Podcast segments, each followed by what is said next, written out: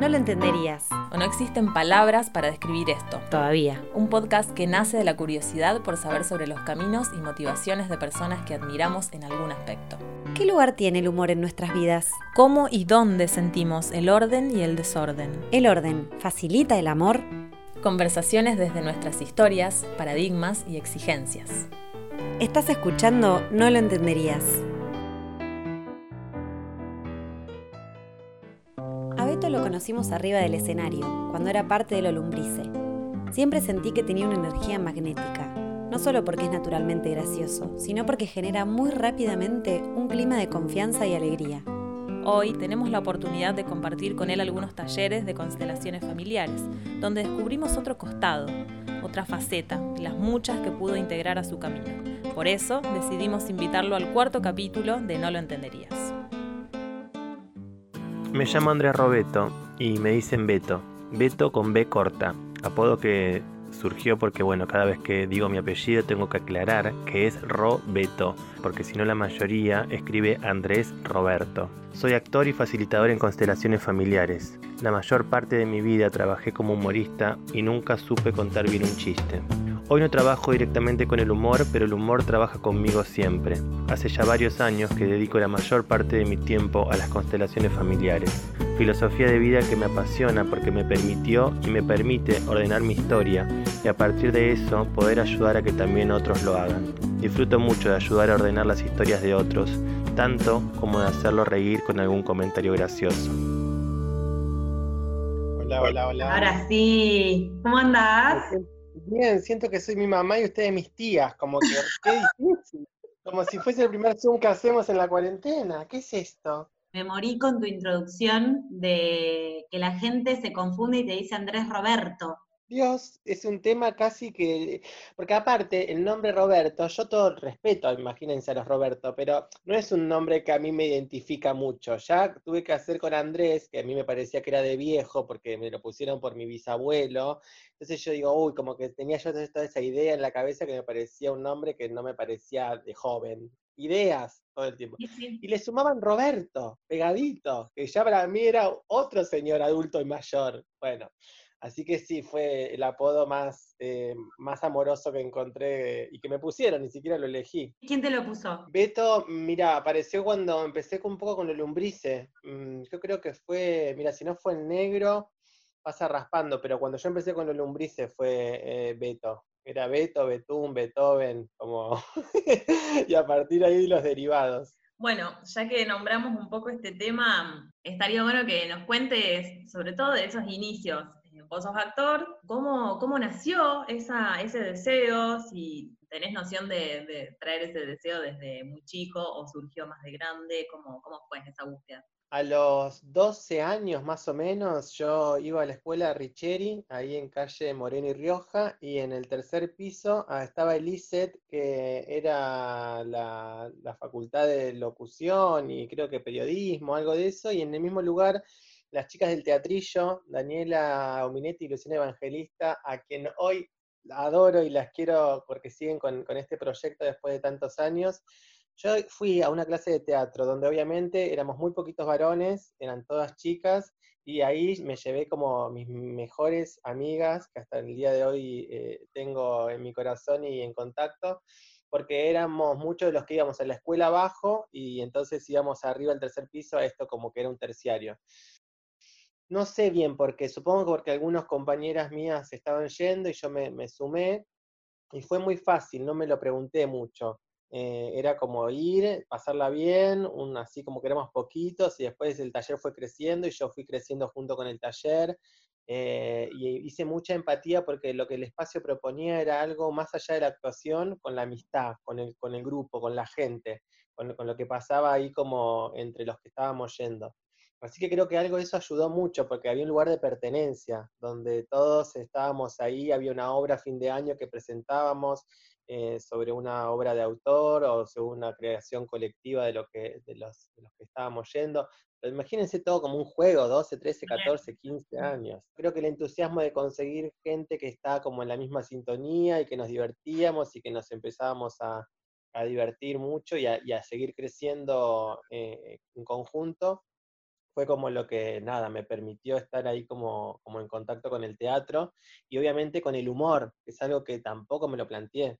O sea, me ponían a hacer cosas graciosas, yo no sabía que porque si yo era gracioso, porque los otros pensaban que yo era gracioso. Después aparecieron los lumbrices como parte de la historia de, lo teatral y ahí sí ya me dediqué como más directamente al humor, pero como un trabajo. O sea que eso mm, no sentís que haya sido una elección, sino que siempre surgió como algo natural, como un juego. Exacto, y eso es que creo que es como lo, que más valoro, porque viste que cuando hay algo que a lo mejor está medio impuesto por esto de que a lo mejor hay una idea que habría que hacer, que ni siquiera hay como en lo familiar yo tengo más como, bueno, quieren que vos seas médico, que seas contador, que sea más de una profesión más convencional. Hay muy pocas personas, salvo que estos padres ya sean actores o sean músicos o, impulsen algo de esto, yo creo que fue muy como genuinamente y que mis padres también me dieron como mucha libertad en, en hacerlo y inclusive yo también creo que tenía una fuerza como, como muy grande sin saberlo en esa adolescencia con este impulso, porque cuando no lo podía pagar era, eh, che, bueno, eh, empecé a laburar como asistente del, taller para como compensar con la cuota, y si no, vení, te becamos, como que había algo que se fue dando medio solo, no había mucho que forzar. Entonces me parece que ahí hubo algo re lindo donde nada, yo pude como habilitarlo a que vaya haciendo y confiando en que continuaba en el tiempo. ¿Y cuándo se transformó eso en tu modo de vida? Digo, en algo también redituable, básicamente. Creo que cuando, mm, cuando pasó esto de los lumbrices, que terminaba yo justo la secundaria y había que empezar a ver qué iba a decidir con la carrera que empecé, que me anoté en abogacía, que me anoté en psicología, que comunicación social, que periodismo, todas esas cosas estaban dando vuelta en mí, pero yo ya tomaba talleres con, no solamente en el teatrillo, sino había tomado ya con Claudia Cantero, con Guirado, con Gese, con gente que yo admiraba y me parecía interesante tomar talleres para nutrirme, y yo fui tomando con cada uno, pero sin hacer la carrera de actor, porque entendía de que había algo con el título que a mí no me iba a habilitar o sentir que entonces soy buen o malo actor era como algo más desde, obviamente, el conocimiento, la teoría, todo lo que da la carrera, pero no en algo de lo que yo sentía que en la práctica uno aprende mucho en los talleres, poniendo el cuerpo, yendo, actuando, prueba y error. Y bueno, y ahí conocí al negro y ahí apareció lo lumbrice y creo que a partir de ahí, como equipo, nos alineamos en el deseo, en, esta cosa de que no sabemos por qué se encuentra uno con un otro. Y, y empezamos a trabajar en bares, bares, bares, bares, fiestas, eventos, hasta que llegó el Broadway. Creo que ahí, en los primeros bares empezó a convertirse en algo más comercial y entre las mesas pasábamos para hacer lo que, bueno, se conoce como café concert y la verdad que eh, fue un boom. El humor en el teatro, ¿se actúa? O sea, esto de hacer reír, ¿o es algo como que ya está en tu persona y como que no hace falta tanto construirlo. Sí, es re linda la pregunta, porque a mí me, ha pasado de preguntármelo cuando he visto los distintos lugares en los que yo pude experimentar el humor. Una cosa es como humorista, es un rótulo que a mí nunca me, me ajustó como demasiado, porque el humorista es para mi idea Chique de Casis, eh, no sé, Jorge Corona, eh, Cacho Buenaventura, contadores de chistes, como que hacen humor como, como, bueno, exponiendo que vengo acá y te voy a hacer reír y voy a estar contándote algo gracioso. Entonces ahí creo que sí que hay una intención bien clara y direccionada que soy humorista. Ahora, cuando uno hace teatro y hace comedia, ahí yo entiendo de que hay algo que está tenido por la actuación, que está tenido por el texto, que está tenido por lo que la idea quiere contar, donde aparece lo gracioso, puede aparecer el gag, el chiste, pero uno no lo fuerza. La gente se ríe o no se ríe, pero está como en un tan contextualizado en algo, ¿no? Que puede ser o no gracioso. Y por eso para mí lo más lindo es cuando uno ve un actor que no se quiere hacer gracioso y a vos te da risa, porque es hermoso que, que, no esté forzado o viendo la intención de te voy a hacer reír. Y dentro de, mm, de esa búsqueda en el teatro, siempre fuiste un poco por el humor y nunca te surgió eh, hacer más teatro dramático, tuviste experiencia con alguna obra de teatro así más, más, seria en, la dramaturgia. Yo hice Las Brujas de Salem, hice Doña Rosita la Soltera, hice como ah. obras de autor así como muy ah, Lorca, qué sé yo. Siempre era como, eh, obviamente, el personaje, el mayordomo, donde tenía toda una peluca, que tenía que, o sea, como que aunque no quisiera, había algo que, me, o me ponían, como decía antes, para hacer reír, o yo, sin querer queriendo, me hacía medio como el tarado y aparecía un gag en, como para romper la obra dramática, que siempre se necesita algo que también colabore con humor en algunos casos. Entonces sí, hice, pero no siento o no sentí que haya sido algo donde yo dije, qué bueno, esto es por acá. Ahora viene la, movida de, viste, esta cosa de Franchella, que es un capo e, en el humor y de pronto lo ves en hacer algo como, decís, qué bien, Franchella, que te mandaste esto. no creo que sea mi caso ese. Bueno, estuviste muchos años con, con Lombrice y supongo que el, este corte de haberte ido del grupo habrá sido también algo bastante bisagra. ¿Cómo fue ese momento? Yo creía que, mm, que, en ese momento, porque después cuando lo vi con el tiempo, creo que vi otras cosas. En ese momento no sé si pensaba mucho o sentía mucho lo que estaba como transitando, sino como que me mandé. Fue puro impulso y muchos me decían, pero vos estás loco. O sea, ¿cómo te vas a ir? Es como, es un éxito llenábamos Broadway, o sea, habíamos salido de extravaganza hacía re poquito, eh, había como mucha proyección en muchas cosas, pero yo siento que en ese momento, o quizá después lo vi con más claridad, o otras cosas vi después también con el tiempo, había este, esta cosa del deseo que yo encontré con los chicos muy aparejado en el momento que nos, nos empezamos a trabajar de esto, como poniendo todo y horas y horas y dedicación, en el cual yo sentí que había distintos deseos de manera individual, más allá de lo grupal. También yo sentía que había algo que, viste, cuando ves el futuro y te ves 20 años haciendo lo mismo de lo que hacías cuando empezaste, y yo entendí que ahí había algo que a mí ya no me identificaba, como que ya no tenía ganas, ya, ya empecé a sentir que había algo en el cual pude quizá ver esto que iba a continuar con el tiempo, que después los chicos, mira cómo es la vida, ¿no? Quizá cuando, cuando yo me corrí, ellos también pudieron experimentar o intentar hacer otras cosas que si yo hubiese estado no pasaban. Digo, uno nunca sabe, pero yo sí creo que en ese momento sentí ese impulso de decir, che, hasta acá, porque si no, quizás yo me voy a enojar con el proyecto, me voy a dejar con ellos, me voy a enojar conmigo, algo de, de eso. ¿Fue ese momento lo que te acercó a lo que a las constelaciones familiares? No, no, no, no, porque yo ahí todavía no las conocía, las constelaciones. Yo ahí conocí a esta psicóloga que ya me había hablado de la alquimia. La alquimia es un método donde precisamente en esta cosa de transmutar eh, este amor o, o, esto que generaba, también todo esto poder convertirlo en algo que sea a favor y que no quede en melancolía absolutamente en algo tan como, bueno, ¿no? Esto, ¿dónde, dónde va a parar todo esto que, que, yo estoy recibiendo con tanto amor y a la vez con tanto dolor, por alguna forma, en esta separación?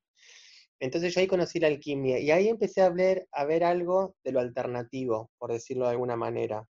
Con esta psicóloga que tiene una apertura súper grande y yo también entiendo que por el teatro ya venía experimentando un poco de esto de poner el cuerpo en acción, más allá de que no sea directamente terapéutico, pero hay algo que uno habilita con el cuerpo al, ponerlo en acción.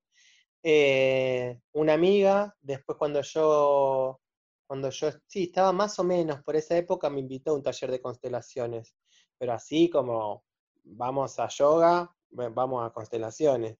Y yo fui y estuve en el taller y ahí me volví loco. ¿Qué fue lo que te generó tanto entusiasmo? Cuando me llamaron para representar, que es esto que cuando uno pasa y, lo llaman para representar algún aspecto o algo de, alguien que plantea un tema, uno pone el cuerpo como representante, pero no actúa.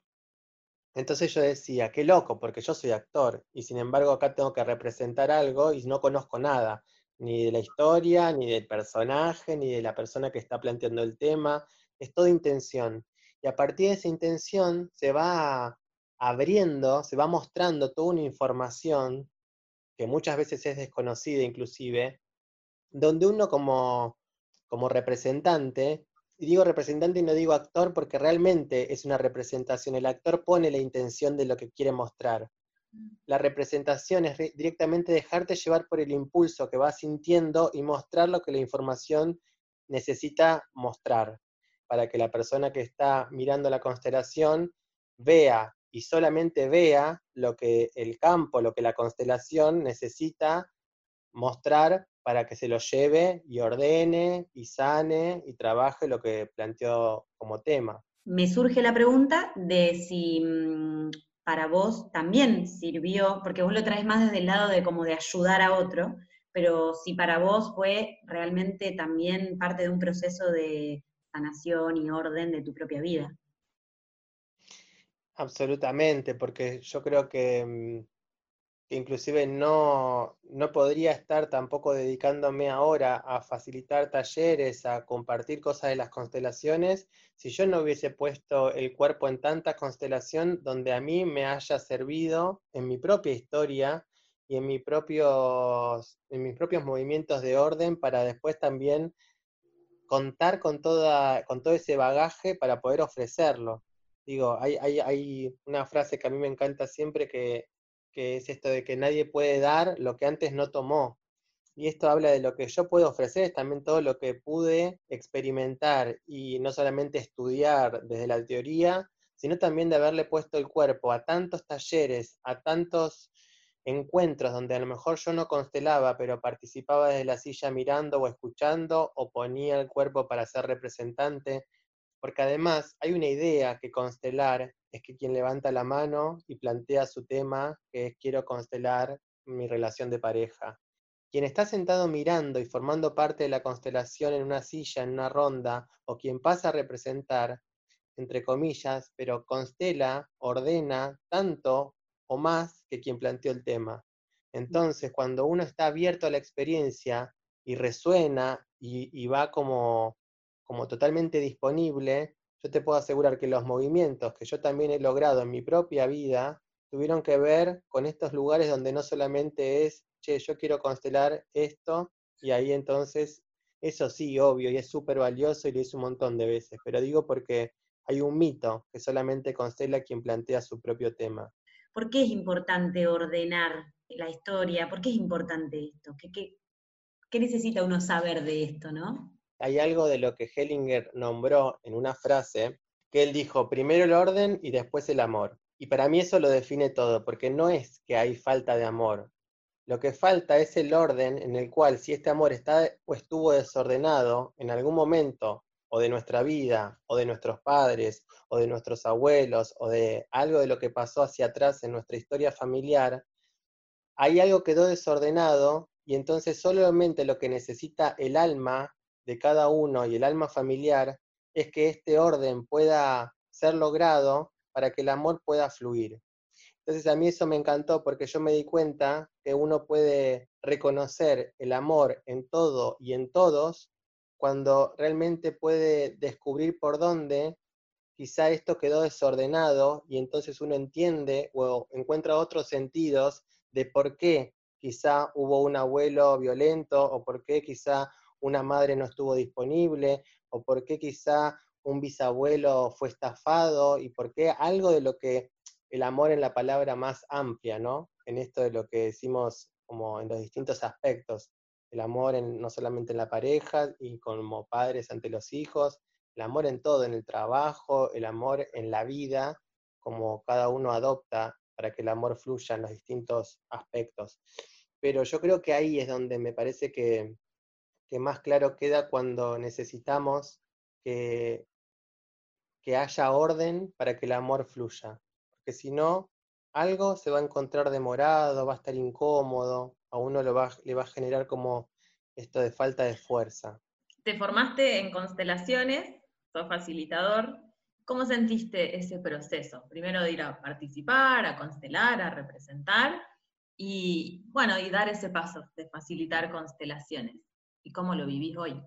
Primero fue como también, eh, creo que ahora como hablando con ustedes todo el tiempo puro impulso porque no pensé nada, fui, me mandé a formarme y hay una base o algo que fue necesario transitar para poder comprender esto desde un lugar muy concreto, o sea, de poder hacer algunos movimientos profundos, muy grandes, para que cuando vuelva a intervenir la cabeza, uno confíe más acá, en, el pecho y en el corazón y en el alma, que en, en esta cosa tan binaria, tan dual, tan que sí, que no, y que juzgo y que este es bueno y este es malo. Como que también hay un conocimiento que pasa realmente por, el cuerpo, por el, lo no sé si es impulsivo la palabra, pero hasta intuitivo, claro, mm. eh, ¿no? Y que tiene que ver con, con lo que llamamos corazón.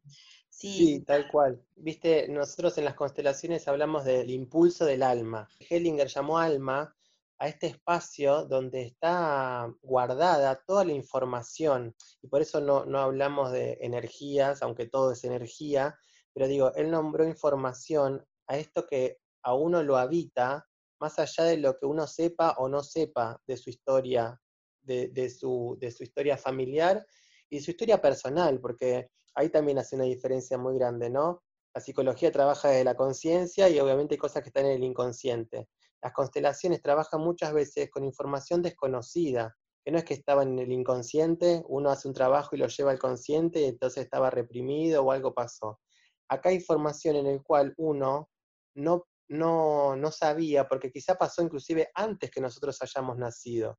Y a eso es donde también a veces necesitamos hacerle lugar para poder mirar qué es lo que quedó excluido, porque eso también es lo que nombramos todo el tiempo en las constelaciones. Cuando algo se excluye, algo va a tomar fuerza para que se vuelva a repetir.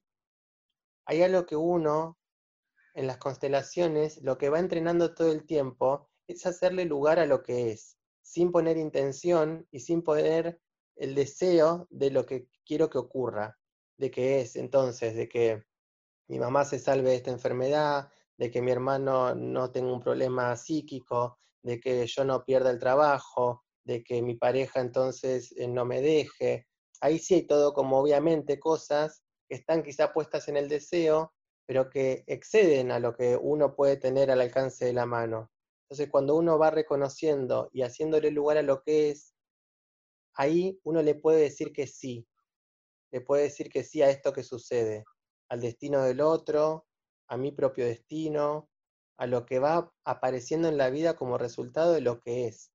Y por eso a mí me, generó mucha también como, como pasión esto de que no es que uno acepta, uno le dice que sí, porque hay una diferencia. Yo a veces acepto, pero sin embargo creo que la cosa podría ser distinta. No acepto, pero bueno, pero hasta ahí. Cuando yo le digo que sí a lo que viene, que voy a, por supuesto, tiene que ver con un movimiento más bien espiritual, porque no es fácil a veces decirle que sí a las cosas que aparecen, por eso ahí interviene algo más profundo y este entrenamiento de poder mirarlo desde otro umbral, desde otro plano, ahí sí entiendo que uno va pudiendo con un proceso ir diciéndole que sí a lo que es. Nos gusta pensar de qué manera los elementos están vinculados a cosas específicas. Por ejemplo, el fuego a la pasión, el aire al viento, al cambio, la tierra al alimento, a la naturaleza, a lo humano. El agua a la paciencia, a la calma, al fluir, a lo emocional. A modo de juego, nos propusimos detenernos a reescribir lo que viene dado. Romper con lo conocido. Con lo que sabemos de memoria. Y probar nuevas fórmulas. Buscar nuevos significados. Bueno, vamos a jugar. Te voy a explicar un poco los dos juegos. Dale. En el primero te voy a nombrar los cuatro elementos. Agua, aire, tierra y fuego. Vos me vas a decir la primera palabra que se te venga, o el primer concepto o la primera frase, lo que se te ocurra. Y en el segundo juego voy a decirte cuatro refranes que contienen la palabra de cada elemento, y vos vas a terminar esos refranes. Yo te voy a decir la primera mitad, seguramente se te va a venir a la cabeza terminar el refrán como termina, pero vos le vas a agregar ese final. Lo que se te ocurra, no vale pensarlo mucho. Vamos con el primero. Agua. Pescados. Fuego. Mi mamá. Tierra. La Pachamama. Aire. Este, América TV. es que estamos en el aire, papá, papá, papá, papá Susana Jiménez. Bueno, ¿vamos al segundo? Sí. De este agua. Ah, dale para adelante. Porque no me parece que no haya que beber. Hay que beber, dale para adelante con esta agua. Hermoso, hermoso, me encantó. El amor está en todas partes, che. Donde hubo fuego, las cosas quedan más claras. Pone los pies sobre las partes íntimas. ¡Ah! Me encantó, me encantó. Se denomina actor o actriz a la persona que interpreta una acción, que representa un papel. ¿podríamos entonces pensarnos todos y todas como actores y actrices? Beto nos invitó a buscar qué papeles nos enriquecen, cuántas posibilidades tenemos de conjugarlos y sobre todo cuán rico es sabernos siempre maestros y aprendices.